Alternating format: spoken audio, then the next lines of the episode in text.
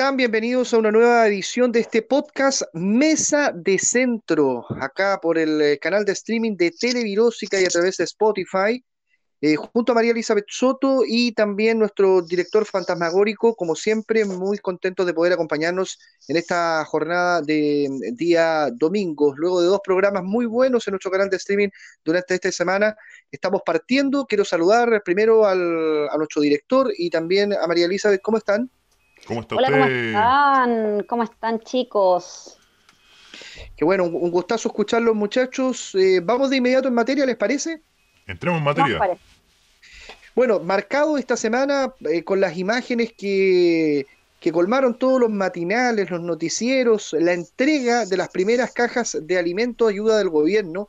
2,5 millones, dijo en su primer anuncio el presidente Piñera, de canastas familiares a un valor de 30 mil pesos más o menos en mercadería. Eh, se empezaron eh, con la entrega en la región metropolitana. Fueron tres las comunas elegidas, Estación Central, Santiago y Quinta Normal, en la jornada de día viernes, eh, con diversos análisis y diversas visiones que ha generado esto, entre medio más de alguna eh, polémica. No partieron con las condes, ¿cierto? No, no. No, no, no, no, no partieron con las cosas. no, Ni no. con la Florida. O sea, no fue un- una medición de matinales. No, para nada. Lo que sí estuvieron en Recoleta, ¿eh? el alcalde de Jadue ahí estuvo agradeciendo el- la ayuda entregada por el gobierno del presidente Piñera. Mira, y Ah, esa no. no salió en ninguna parte en la tele. No, lo vi en redes sociales yo. Parece que el alcalde Oye. no lo quiere mucho en la tele. No, no, no parece nada. Antes de, de partir con, con la olla común, en particular en Estación Central, bueno, les cuento que acá en la región metropolitana a esta hora ya hay 23 grados, se espera 31 al menos para el sector donde me estoy Oye, yo en este están en verano todavía allá. Totalmente. Y les quiero contar, sí, una desafortunada información respecto justamente de una de las comunas donde se está haciendo entrega de las primeras eh, cajas eh, de alimentos, que es Estación Central. Mira, hace un ratito eh, se desató un incendio, hay 14 viviendas que están siniestradas completamente, al parecer forman parte de un sitio histórico de Estación Central, eh, donde además hay contagios por COVID-19, por lo tanto ya está en el lugar el alcalde. eh, distintas organizaciones de ayuda, se están haciendo los protocolos sanitarios, pero también hay una devastación fatal con todas estas familias porque quedan completamente en la calle, sin nada, nada, absolutamente nada. Es una pésima noticia Terrible, para partir el mediodía de domingo acá en la metropolitana. terrible. Es Mala, increíble mala. cómo esta, esta pandemia ha desnudado todas las falencias de, de- de nuestro país. ¿ah? Y no solo en nuestro país, también ha pasado en el mundo. Pero este modelo en el que económico, y no lo voy a nombrar, no le voy a poner nombre ni mote porque podría uno creer que este el chileno el que el- es el que está en todas partes del mundo, pero también le ha pasado a otras democracias que, que se creen un poquito más eh, progresistas. Aún así les ha pasado que se demuestran todas las falencias. Las, las hegemonías económicas han generado esas pobrezas ocultas que no se ven, que están ahí, pero que, que todos dicen, oye, imagínate Chile, ¿cuánto es el per cápita de Chile? ¿23 mil dólares? ¿25 mil dólares? Eh, y eso no existe de verdad. La gente no, la gente en sus casas no ve eso. Lo que ve es básicamente una subsistencia precaria, una Diaria. subsistencia diaria, al día, y, en y aquí ha quedado manifiesto en Chile, con toda esta gente que, que por dejar de trabajar de coleros en La Vega, dejar de comerciar día a día, dejar de, de- de trabajar al pololito, eh, se quedó sin comida. Mientras Muy débil, es muy débil el sistema. Mostró también que la subsistencia de empresas medianas incluso no, no aguanta más de un mes eh, sin actividad económica y eso es bastante débil dentro de- del marco económico para, para el mundo empresarial. Eh, y al mismo tiempo la vulnerabilidad de la mayoría del país, de las familias justamente que viven el día a día y que son vulnerables en todo sentido. O sea, eh, falla eh, un integrante de la familia con un problema de salud y se acabó el bienestar económico que pudieron tener con mejores sueldos que el mínimo, pero en un mes se va a la, a la punta del cerro, así de simple. Eh, te comento también que hoy día empezó la, la entrega de cajas en, en la comuna de Independencia, se suma también, lo ha informado esta mañana hace un ratito el, el alcalde Para Gonzalo nuestros Durán. amigos de la, nuestros amigos de la, de la región del Biobío, Eh, contarles que ayer hubo una reunión bien importante entre el gobernador de la provincia de Concepción, Robert Contreras, y los alcaldes del Gran Concepción, de la provincia de Concepción, para coordinar la entrega de las cajas de alimentos también. ¿Sabe cuántos son las que corresponden a la provincia de Concepción? Cerca de 15.000 cajas. Por ejemplo, en Concepción, 2.887 en la cifra de, cajas que se van a entregar. Eh, en San Pedro La Paz, otra comuna, 1040. Eh, bueno, viene a ayudar un poco a los alcaldes que estaban bastante desesperados porque, por ejemplo, Concepción, eh, el alcalde Ortiz señalaba que él ya hasta, hasta este momento había entregado 3.000 cajas de alimentos antes de, digamos, de que llegara esta ayuda del gobierno. Aquí lo que vamos a ver, y, tenemos que, ser muy francos, ustedes conversábamos antes de partir el podcast, cómo va a venir la operatoria, porque efectivamente es muy buena noticia que esté llegando ya la ayuda a estas familias, eh, pero todos han alertado de que es un proceso engorroso, es lento, eh, hay que ver bien si se va a focalizar en donde tiene que focalizarse, y por ejemplo, acá lo que más colocaban a disposición los alcaldes en, eh, en la reunión de la gobernación era la infraestructura de ellos, vehículos, personal municipal, que lo va a necesitar el gobierno para poder eh, llevar a cabo esta, esta tarea. Eh, se hablaba de, de, 100 días, me decías tú antes de partir, María Elizabeth. Sí, eh, más o menos. Solo la, la metropolitana. La metropolitana. Algunos hablaban de 250 días y al ritmo de, de, de, cómo estaba partiendo esto, porque el día viernes, que fue el primer día, fueron 10.000 cajas las que se entregaron. Entonces, a ese ritmo, algunos plantean hasta 250 días, obviamente sacándolo, digamos, si fuera siempre esa la cifra diaria, eh, por las 2,5 millones de, cajas de alimentos que, anunció el, presidente. Eh, han surgido críticas en la oposición con respecto a esto, eh, algunos especialistas también dicen que mejor era la, transferencia del dinero, que otros han dicho que esto en realidad es una utilización política del gobierno para hacer un show político. y donde ellos puedan sacar dividendos junto a su alcalde o, sus operadores desplegados en el territorio, que es para mostrar a Piñera, digamos, eh, ocupado y preocupado de la, de la ciudadanía, más que la efectividad de una medida que vaya en beneficio de la, de la, familia. Y también por eh, la conceptualización, yo creo, Eduardo, a nivel comunicacional, cuando te sale una proyección en, la torre telefónica que dice hambre, las protestas empiezan a ser por hambre y se ocupa ese concepto también en las personas que lo necesitan, ¿cómo, cómo puede rebatir, eh, no es con un depósito en el banco, pues, estoy hablando en términos comunicacionales, es con tapar la boca nomás, pues, tapar la boca para comer, digamos, poder entregar algo que haga sentido a ese concepto de hambre, es decir, alimentos. Ahora, claramente, perdón, yo me uno a las críticas de que no es lo más efectivo, o sea, teníamos 12 millones de chilenos con cuenta RUT que reciben los beneficios del Estado por cuenta RUT y ahí hay una habitualidad eh, que, todos conocemos, entonces, ¿por qué no se depositó esa plata? O se aumentó el, ingreso de emergencia. A ver, dicen que es porque esa plata la van a tomar y la van a ir a llevar a los negocios y se van a exponer. Sorry, pero la plata del ingreso de emergencia también van a hacer lo mismo, entonces no, no es argumento válido. Eh, ¿Cuál es el punto? Obviamente es comunicacional. Sí. Bueno, y si vamos más allá para ayudarle al amigo del Albi, pues ahí compraron parte de las cajas. Albi. ¿Quién está detrás de Albi? Sayé.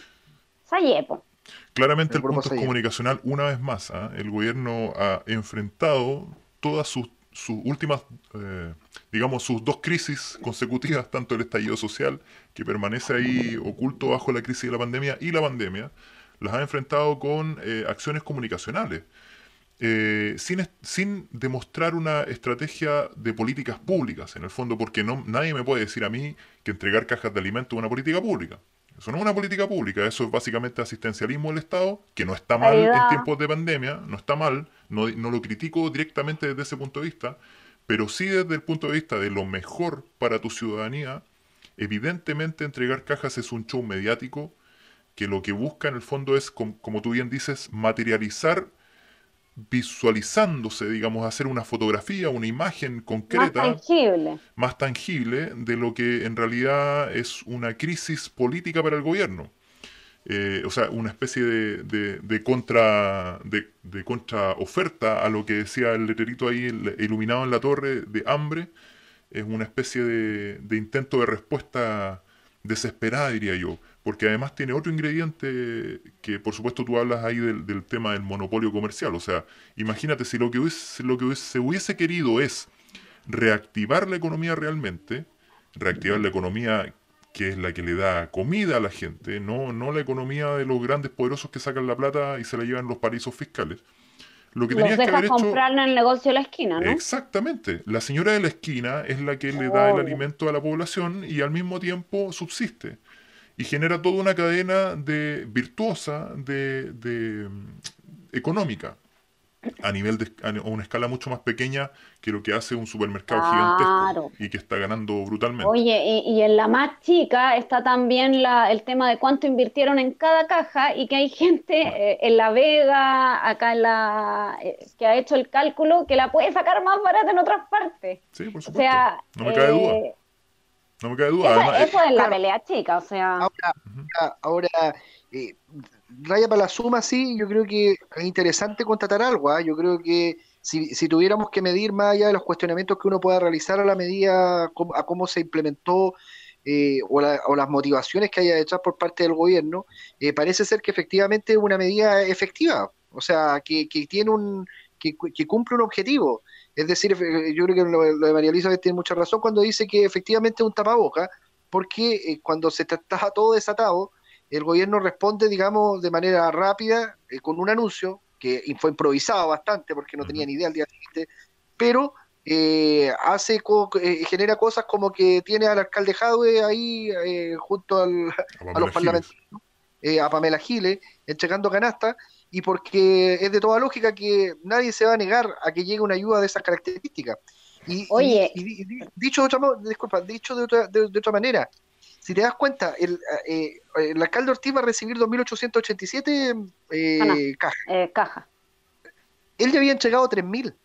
Es decir, eh, esta, esta entrega de cajas también le hace sentido a los alcaldes, porque los alcaldes en general en, el, país utilizan esta, este, no sé si decirlo, no, quiero cuestionarlo, porque el asistencialismo, no, el asistencialismo, ah, pero, lo quiero decir en, en, buena línea, no, no, no cuestionarlo pero lo utilizan eh, a, menudo. O sea, eh, hoy día se está destacando el alcalde de Santa Juana porque entregó una caja espectacular con un quintal de harina y con un balón de gas para las familias de Santa Juana.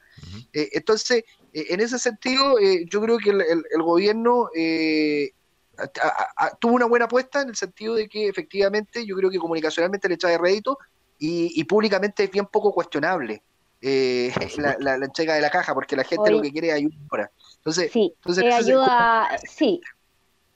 El, el, anuncio, sí fue muy desordenado. El presidente anuncia esto, da una cifra que no era, o sea, después explica que los beneficiarios son el 70 del 40, o sea, saca la cuenta tú en tu casa, porque el 70 del 40 de los más vulnerables eh, le compra 1.700 millones a Álvaro Sayé para poder hacer las cajas, eh, que, es del Albi, como lo decíamos, y, más encima le deja la pelota a los alcaldes que esperaron dos a tres días, hay alcaldes todavía esperando, para que les llegue el beneficio a sus comunas. Y fíjate, por ejemplo, en la comuna de Cerrillos, un un carabinero por, al, medio de las protestas porque esperaban las cajas, se agolparon en el municipio de Cerrillo, están pidiendo la renuncia al alcalde y todavía no le llega una caja.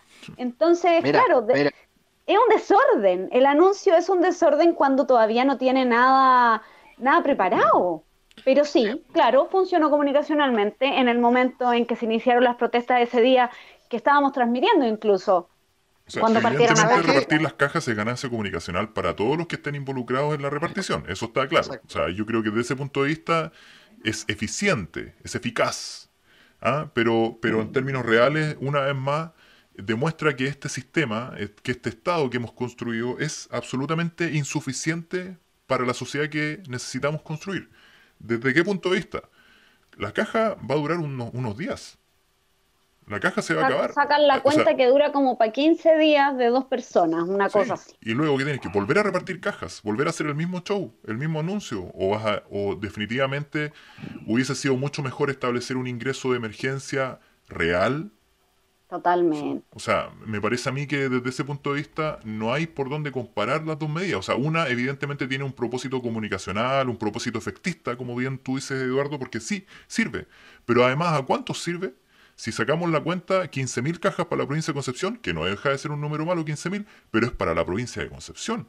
Y yo te puedo asegurar que no solamente 5.000 personas pueden estar en problemas de, precariedad al momento de la alimentación aquí en, el Gran Concepción, en Concepción, digamos en la comuna, que, que, es lo que el alcalde con, sus recursos ha intentado también batir, esos 3.000, esas 3.000 cajitas que ya había repartido, que todos los alcaldes estaban en la misma, tratando de, tratando de, apoyar a su gente más vulnerable, pero aún así no logra llegar a los que realmente, a todos los que realmente lo necesitan, y en este momento no nos podemos olvidar que hay muchas familias de clase media que se quedaron sin ingresos porque les suspendieron el contrato, les disminuyó, les disminuyó el, ingreso, o de frentón están cayendo en, en, lo que en términos de política macroeconómica se llama el default, que no están pagando sus cuentas, sus deudas, y, y muchas de esas cuentas les pueden significar perfectamente una, una, un embargo posterior, algún, algún tipo de juicio, porque los bancos no han parado de cobrar.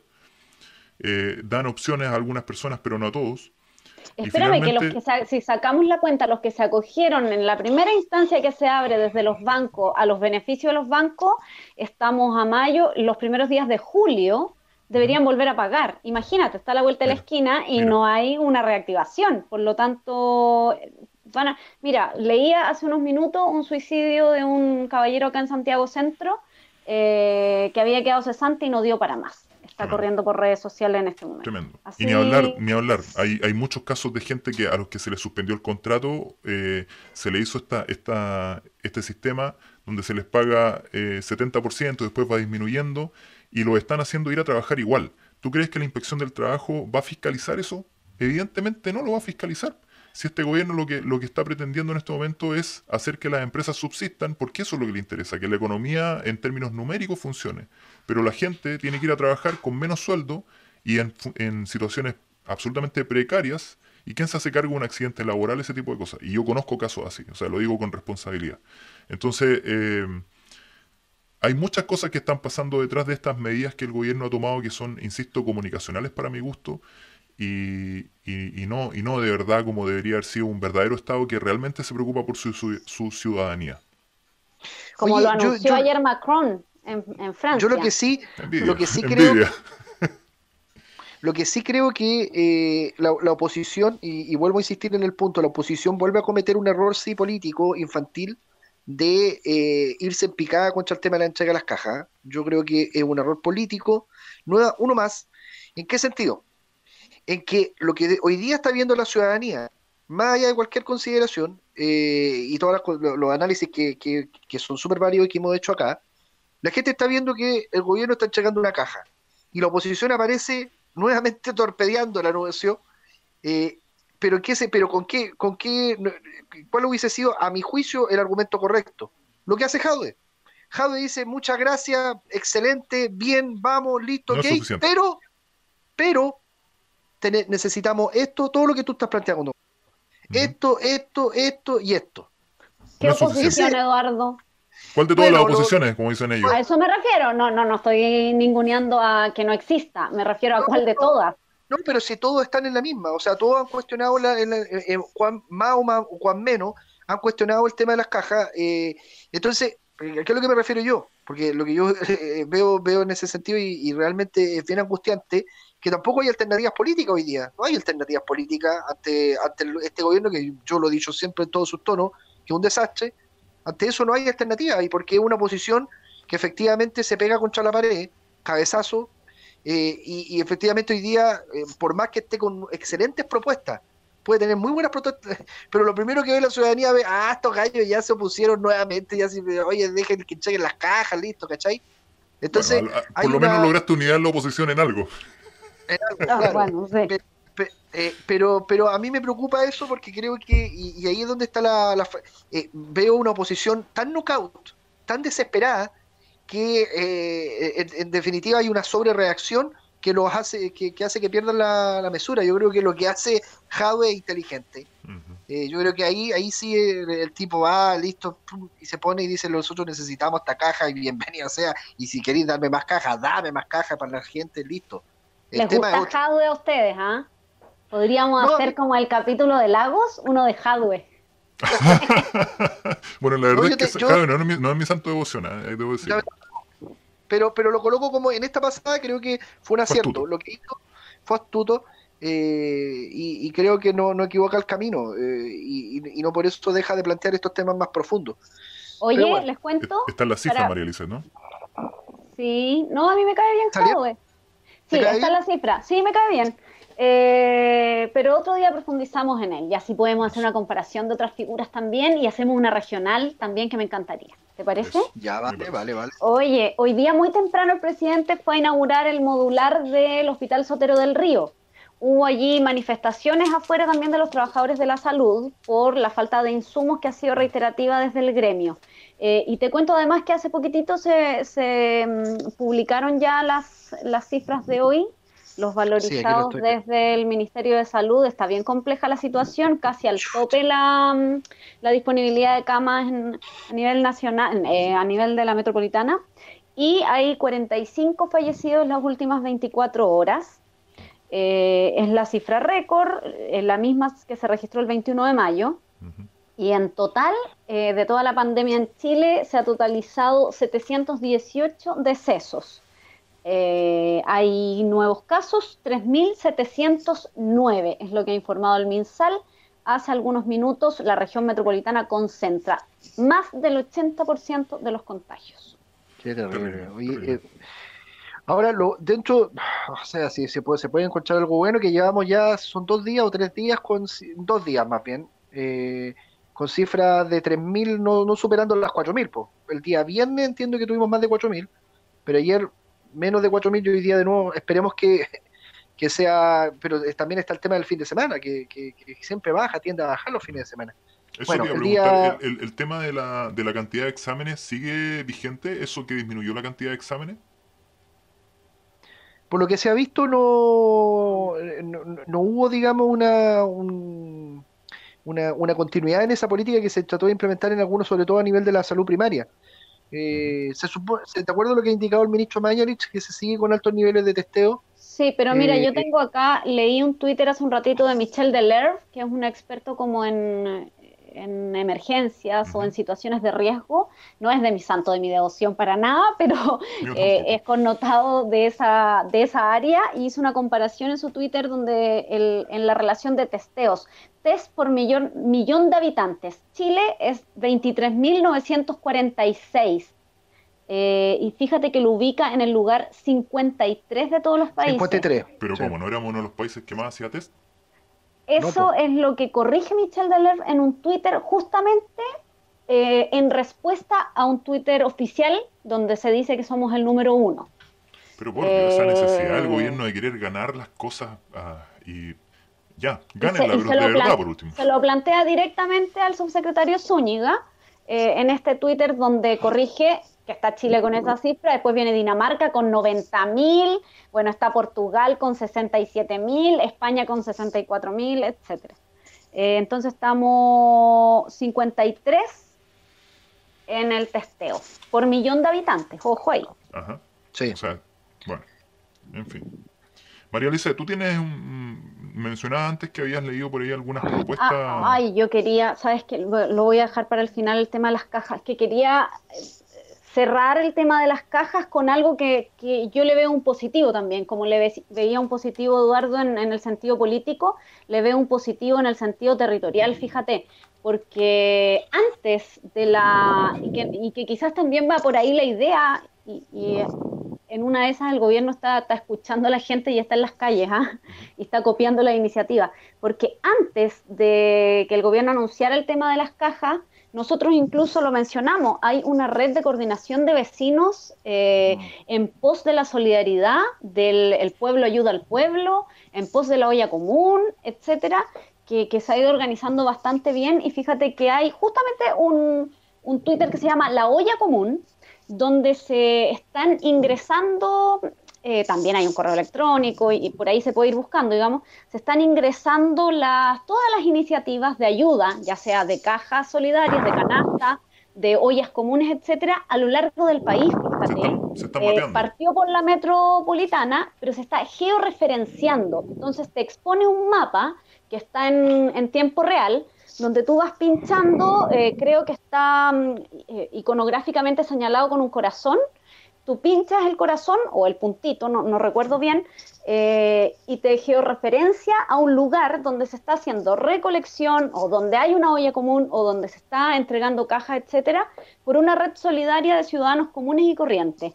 Y yo quería hacer mención a eso porque hay organizaciones que se están metiendo a ese lugar para hacer referencia, reo, ah, georreferenciadas, pero también hay gente que está buscando lugares donde poder ir a alimentarse. Eh, y es una red completamente independiente del gobierno, eh, pero en el fondo lo que quiero decir, para cerrar, es el, tema del territorio. La gente ha vuelto a sus territorios, ha vuelto a reconocerse, a mirarse y a ayudarse. Nos pasó el terremoto también eso, ¿no? Así es, pero el terremoto fue bien localizado, o sea, habían tres regiones, eh, la metropolitana no llegó a ese tipo de tan profundo de problemas y ojalá que no olvidemos, ojalá que no lo olvidemos, porque eso sigue siendo fundamental incluso en tiempos de comillas normalidad. Hay experiencias en regiones que son eh, gratificantes como las que nacen a través del terremoto y BioBio es bien líder en eso, pero no en todas las regiones está esa experiencia. Así es. Oye, lo otro, lo otro, eh, lo que sí, y comunicacionalmente, y ahí yo creo que, y, a nivel político, eh, reconociendo este punto que a, mí que, lo, sostuve, digamos, durante este podcast, respecto al tema que me parece bien la entrega de caja, excelente, que se entregue caja, alimento a la, gente, excelente. Eh, lo que sí yo creo que el debate ya quedó medio instalado de lo ordinario que han sido muchos políticos, y que todavía lo siguen siendo, eh, colocando las fotos, entregándole a, los vecinos, porque se produce una una sobrevictimización, o sea, en el sentido, ¿en qué sentido? Que hay personas que lo están pasando mal, que son víctimas de esta pandemia, eh, pero que hoy día se ven expuestas de manera innecesaria en redes sociales. Eh, o es sea, indigno, es indigno.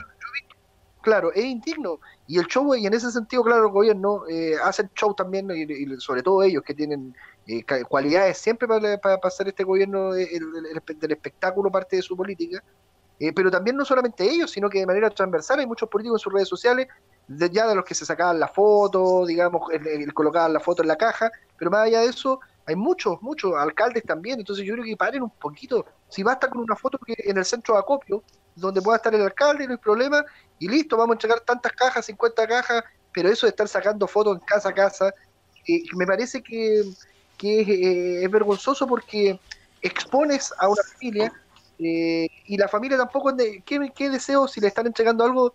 va a tener de negarse algo así, aunque lo sienta por dentro, digamos, eh, pero por dentro de ese chuta quizás no, me gusta esto, pero ya, bueno, sáqueme la foto, entonces lo encuentro ordinario y, de, baja...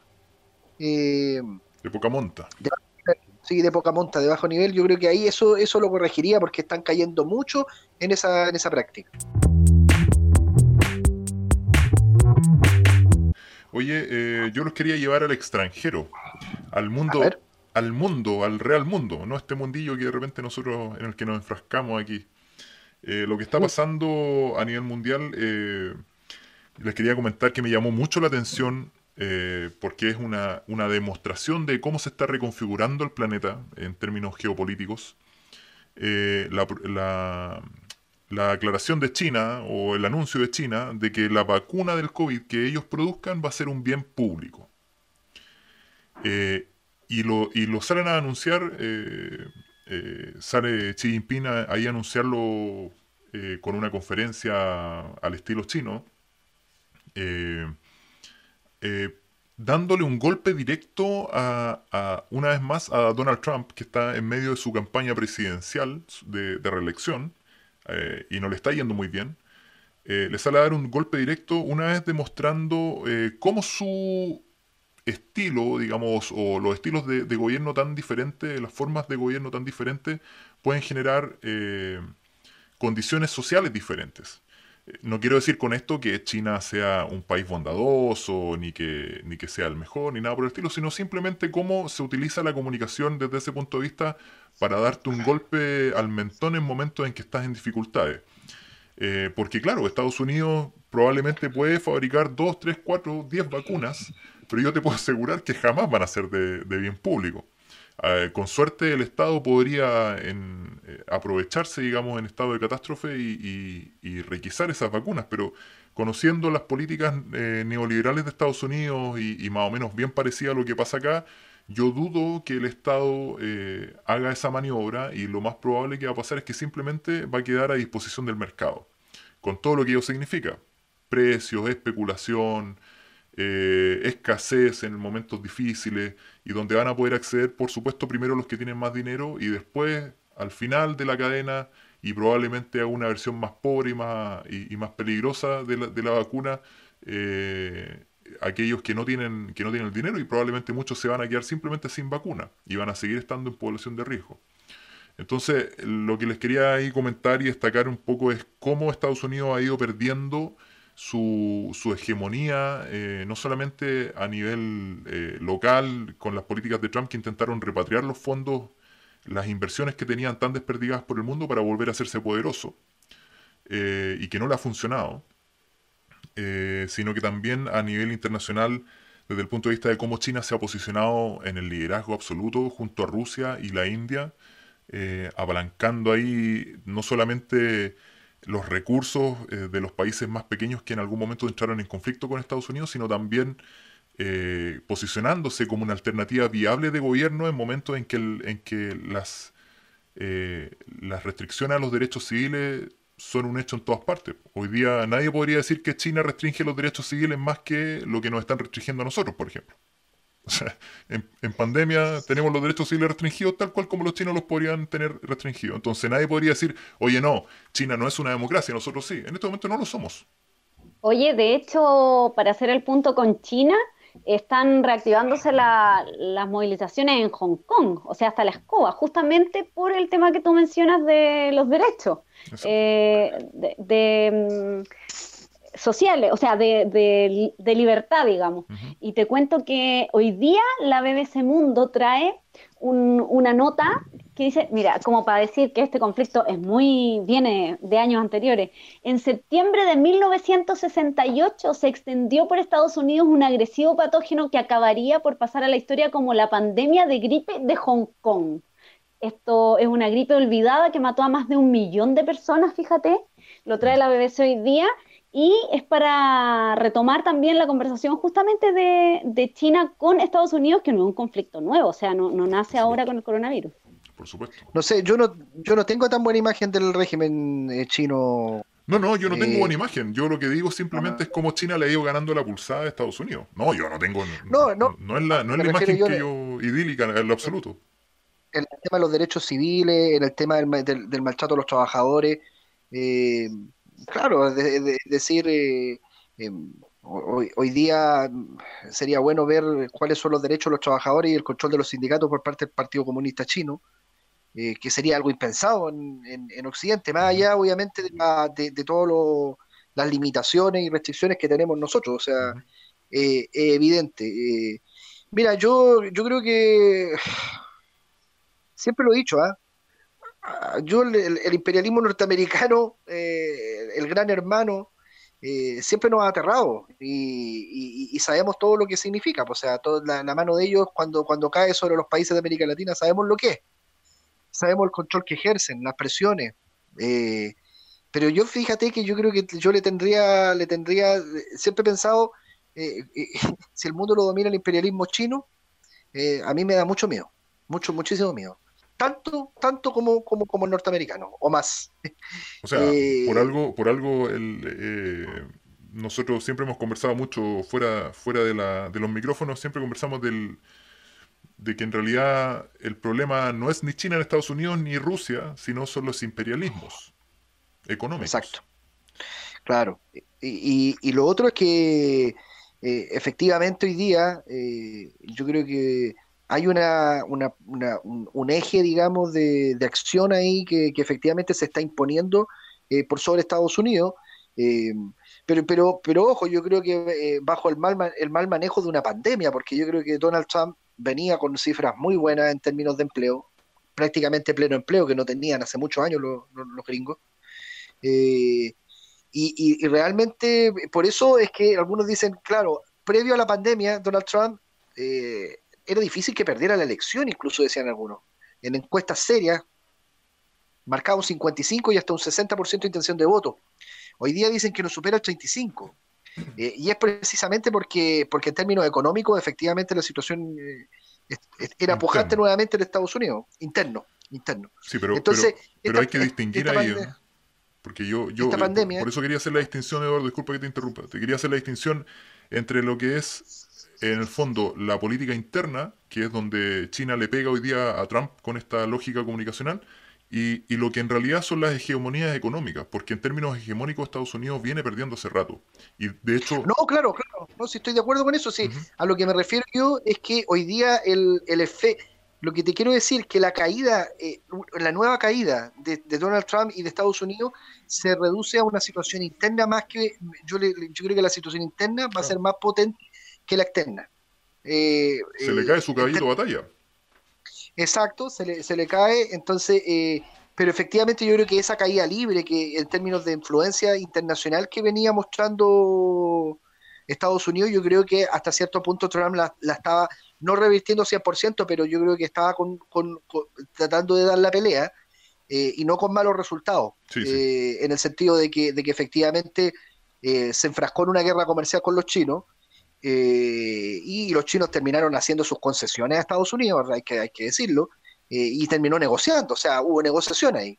Y yo creo que eso no lo lograba hace mucho tiempo ningún mandatario en, Estados Unidos. Entonces, eh, efectiva, coincido contigo, iba a la baja, pero pero, pero creo le, le, le atribuyo esos, méritos a Trump. Mira lo que estoy diciendo, le atribuyo algún mérito a, ese, Oye, y, en, y en China se levanta también el frente interno. a ¿ah? Los activistas pro democracia denuncian esta estrategia ambigua para silenciar a los críticos, dice France 24 en el reporteo de las protestas que vuelven a Hong Kong justamente por una ley de seguridad interior del Estado en China eh, que ya sabemos que es bastante estricta y que busca, dicen los detractores, eh, sancionar al pueblo en libertad de expresión, de prensa y otros. Se levantan eh, protestas bastante fuertes y por otro lado les cuento que en Estados Unidos se suspende nuevamente, se suspende la que les tocaba a ellos, la cumbre del G7, ¿ah? se suspende que estaba pensada en Washington para ahora, para junio. ¿No, será Nicolás Maduro el que está haciendo algo ahí en China? ¿Le estará pagando a los, protestantes ahí? Estamos cruzados por eh, el mundo también y las decisiones eh, por el coronavirus. Y, sin duda ha sido este el... Se está reconfigurando el mundo. Están pasando cosas. Se está reconfigurando. a raíz de justamente de este virus. Quería hacer un último alcance antes que cerremos, antes que nos vayamos a este domingo familiar. Bueno, en realidad todos los domingos están siendo familiares de alguna manera, pero hoy día... Todos los días, amigo. Todos, los, días, perdón. Dice, eh, este 21 y 22 de mayo se cumplieron 60 años de los terremotos de Concepción y Valdivia. Eh, un terremoto que sigue causando hasta el día de hoy réplicas, desde el punto de vista de, los científicos, ¿no? Eh, yo les recomiendo que para, obtener un poquito más de datos y, conocer un poquito más acerca de esto, a mí me fascina esto, yo, el tema, el tema de los terremotos me, siempre me ha fascinado desde que soy chiquitito. Yo sigo la cuenta de un eh, tuitero que se llama Cristian Farías, que es un geólogo de Temuco. Em, es seco, un, un, tipo que sabe mucho sobre el tema. Em, y se mandó unos hilos este, este 21-22 de mayo acerca de, lo que significaron estos terremotos, o más bien el del 60, fundamentalmente se habla así en general, porque estaban eh, relacionados mucho eh, por la magnitud, la brutalidad de ese terremoto y lo que generó y cómo reconfiguró nuestro país hasta el día de hoy. Eh, Buena, buen dato. él, él, cuenta, bueno, cuenta algunos datitos, como lo que ya todos sabemos, que fue 9.5 el de Valdivia, que fue una, una, rajadura que empezó, una rajadura de la placa, que empezó en, en, Lumaco, eh, y que se rajó un poquito hacia el norte, pero mm, en total, entre norte y sur, se rajó por cerca de mil kilómetros. O sea, imagínense la, el tamaño de esa bestia. El, suelo se le movió a la gente más de 11 minutos. Murieron más de 2.000 personas. Eh, y hay que recordar que, que además eh, se produjo posterior al terremoto, obviamente, un tsunami devastador en toda la costa del sur de Chile, que además llegó hacia las costas de Japón, de Hawái, mató gente, o sea, fue una, una liberación brutal de, energía que hizo, hizo, temblar a la Tierra completa. De hecho, eh, en, términos, en términos eh, geológicos, la, movió todas las placas de alguna manera. No, no, fue una cosa solamente a nivel local. Y además aquí en Chile generó otra cosa y que muchas veces pasa piola o se comenta poco, eh, pero que es súper lindo, yo creo que fue una demostración de cómo en tiempos de crisis, eh, cuando existe un objetivo claro, claro, un objetivo claro, estratégico, con una visión clara y estratégica, un buen liderazgo y la unión de nosotros, se pueden lograr cosas buenas. Y que fue cuando se derrumbaron, eh, cuando se generaron estos tres tacos a la salida del lago Reñigüe, se generaron tres, tres derrumbes de cerros que taparon el, río San Pedro, que eh, lo que significaba es que se empezaban a embalsar las aguas del, lago Riñihue, empezó a subir el nivel, y amenazando con un aluvión de, de, proporciones catastróficas a todas las ciudades y pueblos que quedaban hacia la costa, incluía Valdivia, que después del tsunami además hubiese tenido que soportar un aluvión que hubiese arrasado con la ciudad como ya lo había hecho en los años, en el año 1540 y algo, según, según recuerdo, tiraban por ahí el dato a alguien. Eh, entonces había un poquito de, había una historia.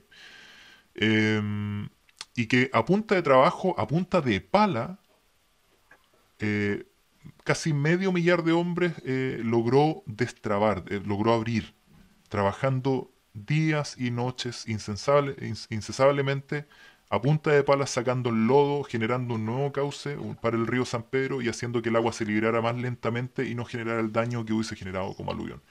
Esa eh, fue una obra épica de Chile, una obra épica que yo creo que siempre es bueno recordar y que nos viene bien, porque además eh, hubo voluntariado, hubo gente del ejército, hubo gente de bomberos, hubo ingenieros de la Universidad de Chile, gente de mismo Valdivia que trabajó en, en, liberar esos tacos y que generalmente no se les recuerda, pero ellos fueron eh, verdaderamente unos héroes para esa zona, para evitar la muerte y la pérdida económica más allá de lo que ya se generó. Recordemos que Valdivia era una ciudad pujante y después de ese terremoto eh, el sur de Chile perdió mucha fuerza, el ferrocarril nunca volvió a Chiloé, Valdivia nunca recuperó su fábrica eh, siderúrgica y finalmente terminó redundando en que Concepción, por ejemplo, a, partir de la creación de Huachipato, eh, que ya había sido formado, pero que, agarró más fuerza después de eso, se transformara en el polo de desarrollo del sur de Chile, eh, dejando mucha, muy aislado a esa gente. Eso quería recordar, quería mencionar. Un libro abierto fantasmagórico, ¿ah? Un libro abierto. Para que vean nomás. Inspirado. Para que vean. Muy bien, muy bien. Excelente dato entonces. Y eh, recordar, porque también muchas de las personas que hoy día eh, viven en, la, en, los ríos, eh, eh, perdieron algún familiar en, aquello, en aquella ocasión y, o, les cambió para siempre su, su vida. Así que excelente punto en este podcast, amigo fantasmagórico. nada, nada más que decir, yo creo que ya está saliendo el olorcito ahí de la, de la cocina. Dejé sí, oye, hasta acá, hasta acá se huele tu lomo ahumado. Hoy día yo me voy de asadito también, ¿ah? Así que yo también, ¿ah? Yo también. Oye, mira, y, justo estaba leyendo una cuña de Evelyn Matei que dice, hay mucha gente criticando al gobierno con un whisky en la mano. Supongo que va a ser con un vinito este domingo, chiquillos, no con un whisky en la mano, ¿no? No me alcanza para el whisky todavía.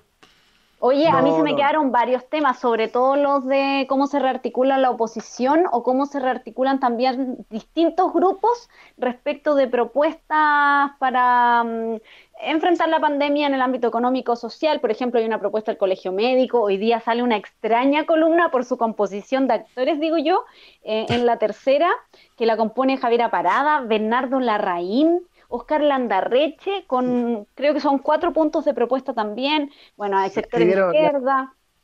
En Casa Piedra, parece. Oye, ¿cómo habrán escrito esa columna? bueno, pero vamos a dejarla para otro momento porque igual son temas más, eh, más duros. Y me quiero despedir saludando al Club Universidad de Chile en sus 93 años de vida. Buena, buena, buena. No, no, mentira, sí es verdad, pero yo en realidad quería saludar a Bob Dylan porque hoy día cumple 79 años, así que espero que en su asadito de hoy pongan ahí el disquito. Buena, excelente, excelente.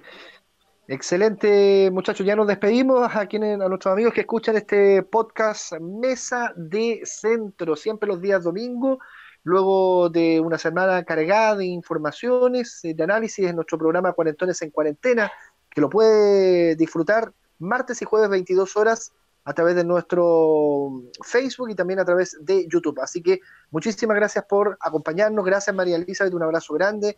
Y también para usted, querido fantasmagórico. Abrazo a los dos. Adiós. Abrazos. Chao. Buenas tardes a todos. Buenas. Chao.